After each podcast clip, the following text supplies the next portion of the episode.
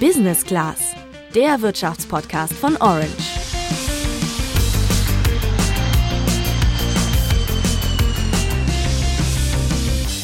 Von Afghanistan über die Bundestagswahl bis zu Lieferbooms und Lieferengpässen war in diesem Jahr ja so ziemlich alles dabei und dazwischen vor allem eins, Corona.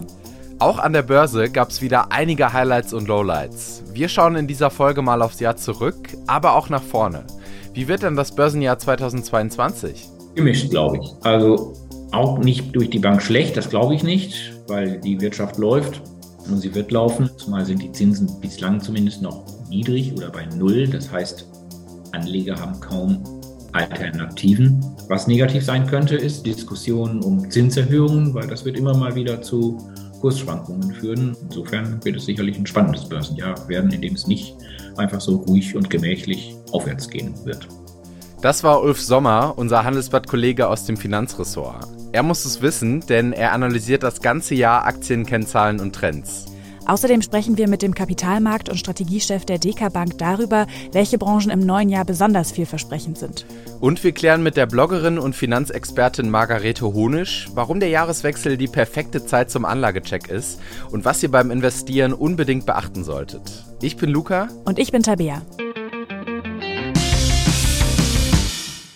Tja, Luca, 2021 ist fast vorbei und wir haben ja auch in den Podcast-Folgen dieses Jahr gesehen, dass da einiges passiert ist. Ich denke da zum Beispiel an das Allzeithoch des DAX Mitte des Jahres. Dann ist die Inflation so hoch, wie wir beide es noch nie erlebt haben und die Zinsen sind niedrig geblieben.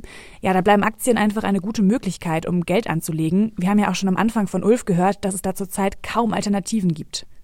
Ja, so kommt es mir gerade irgendwie auch vor. Lass uns doch deswegen mal genauer schauen, für welche Branchen es besonders gut lief und für welches nächstes Jahr gut aussieht. Bleiben wir erstmal in 2021. Ulf Sommer sagt, da hat vor allem die Technologiebranche richtig profitiert. Das waren wieder mal die üblichen Verdächtigen, die da besonders gut liefen. Ne? Apple, Microsoft, Facebook, aber eben insgesamt auch Technologieaktien. Und wenn man da eine, so eine Teilbranche noch rausnehmen will bei Technologie, ja, dann sind das die Halbleiter, die Chip-Aktien.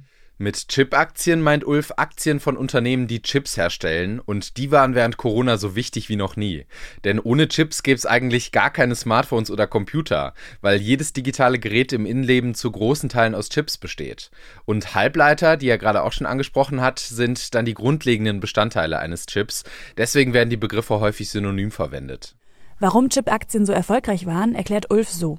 Der Grund dafür ist, ist auch nicht in erster Linie Spekulation, sondern der ist wirklich real, weil Halbleiter eben weltweit gebraucht werden. Sie sind sehr, sehr knapp geworden. Die Automobilindustrie braucht sie vor allen Dingen. Und jetzt fragen auch alle anderen möglichen Branchen, fragen nach Halbleitern und Chips nach. Und dadurch ist da eine Knappheit entstanden. Ja, was bedeutet Knappheit? Knappheit bedeutet, die Preise steigen und steigen.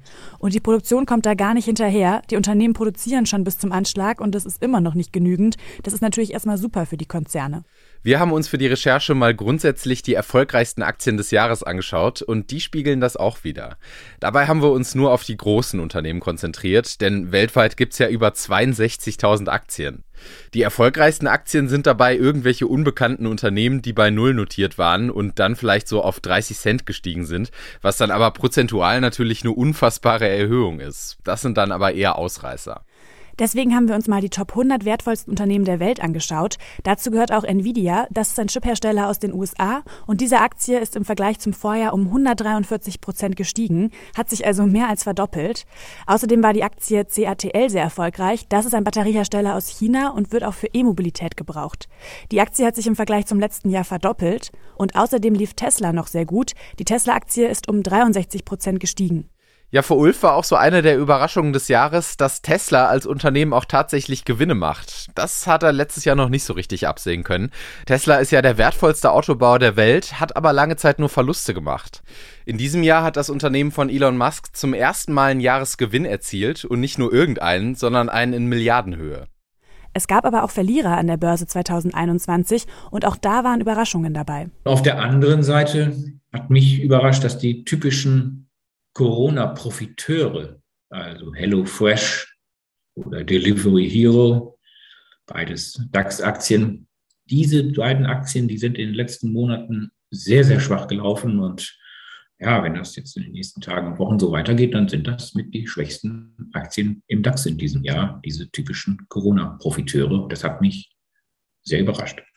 Okay, krass, das hätte ich jetzt nicht gedacht. Delivery Hero gehört auch als Lieferdienst genau zu diesen Stay-at-Home-Aktien, die in der Corona-Zeit total gehypt werden. Dazu zählen ja zum Beispiel auch Aktien von Unternehmen wie Netflix oder Zoom, also generell von Produkten oder Dienstleistungen, die ich von zu Hause aus nutzen kann. Ja, die Aktie von Delivery Hero ist 2020 auch ziemlich gestiegen, hat aber dieses Jahr 17 Prozent verloren. Vermutlich, weil die Menschen ja jetzt auch wieder rausgehen und essen gehen und dann lässt der Hype so langsam nach. Weniger überraschend finde ich, dass natürlich die Reise- und Freizeitbranche unter Corona gelitten hat. Dann lass uns doch jetzt mal aufs nächste Jahr schauen. Wir haben ja eben schon über diese sehr erfolgreichen Chip-Aktien gesprochen und ich habe mich da gefragt, ob das auch 2022 noch so interessant ist. Weil wenn da die Produktion gerade so hochgefahren wird, dann könnte es doch auch bald zu viele Chips geben, sodass es dann kippt und die Kurse fallen, oder?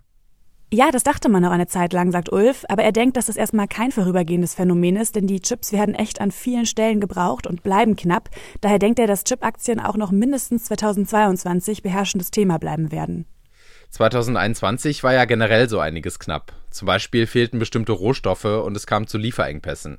Deswegen rechnet Ulf damit, dass in diesen Bereichen 2022 einiges nachgeholt wird.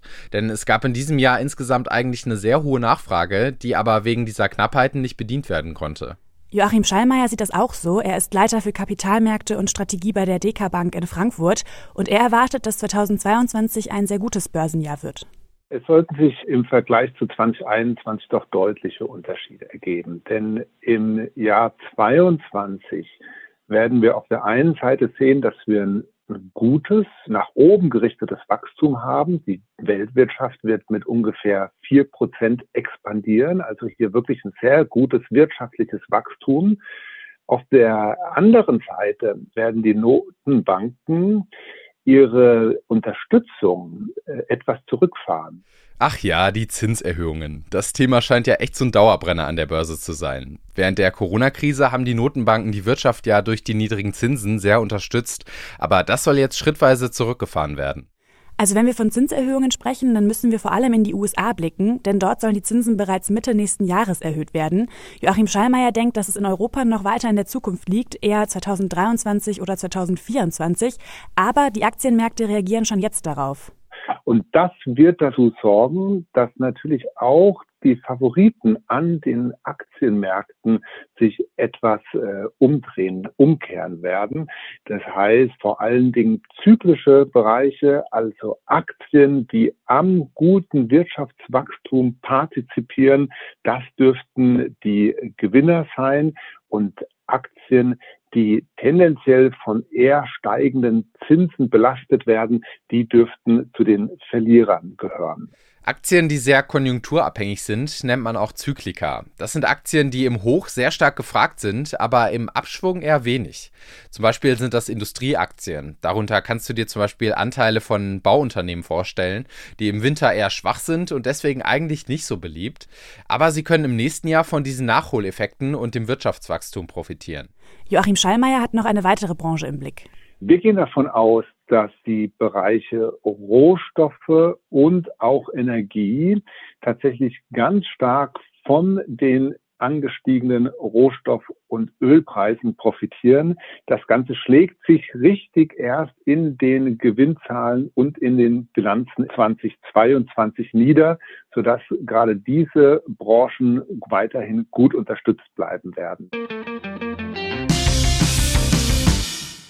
Lass uns noch mal kurz zusammenfassen, welche Branchen ihr 2022 im Blick behalten solltet. Das sind vor allem Technologieunternehmen, insbesondere Chiphersteller, Industrieunternehmen, die vom Wirtschaftswachstum profitieren und der Bereich Rohstoffe und Energie. Jetzt wollen wir aber noch klären, welche Grundsätze ihr für 2022 auf jeden Fall beim Investieren kennen solltet.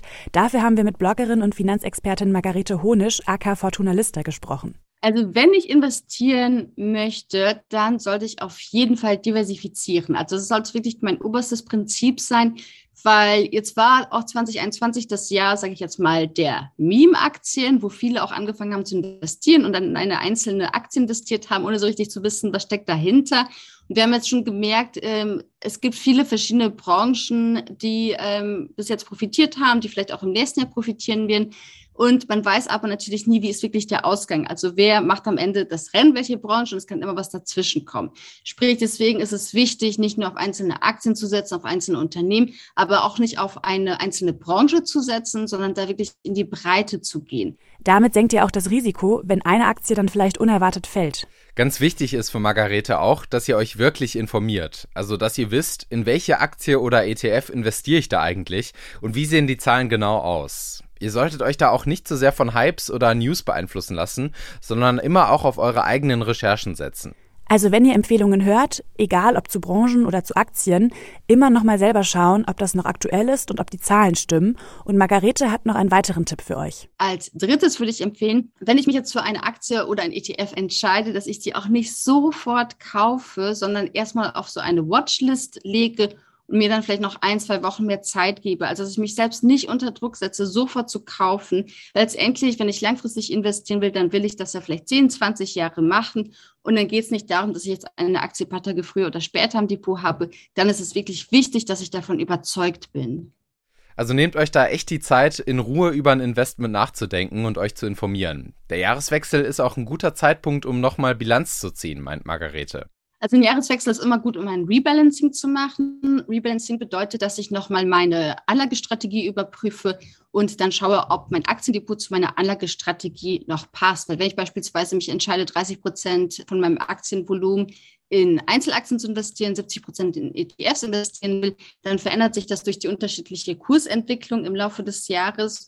Und am Ende des Jahres muss ich dann schauen, ja, passt mein Aktiendepot, spiegelt das noch meine Anlagestrategie wieder oder muss ich vielleicht irgendwo Einzeltitel kaufen, muss ich vielleicht auch mal ein ETF dazu kaufen, damit es wieder, ja, meiner Anlagestrategie entspricht, weil ansonsten kann es sein, dass ich dann ein höheres Risiko habe, ohne es zu merken, dass ich 50 Prozent Einzeltitel im Aktiendepot habe, aber das eigentlich gar nicht möchte. Das Börsenjahr 2022 wird also spannend. Unsere Expertinnen sind sich einig, Anlegerinnen müssen auf jeden Fall mit mehr Schwankungen rechnen als 2021. Trotzdem wird es ein gutes Jahr für den Aktienmarkt, denn durch die hohe Inflation und die noch niedrigen Zinsen gibt es einfach wenig Alternativen, um sein Geld anzulegen. Daher rechnen sowohl Ulf als auch Joachim damit, dass es weiterhin viele an die Börse zieht. Das war's von uns für diese Woche. Jetzt würde uns natürlich noch interessieren, wie es bei euch bei dem Thema aussieht.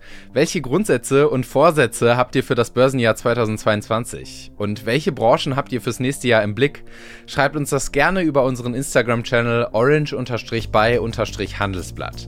Und wie immer freuen wir uns auch über eine Bewertung bei Apple Podcasts. Wir wünschen euch jetzt aber erstmal einen guten Rutsch ins neue Jahr und sind dann nächste Woche wieder für euch da. Ciao!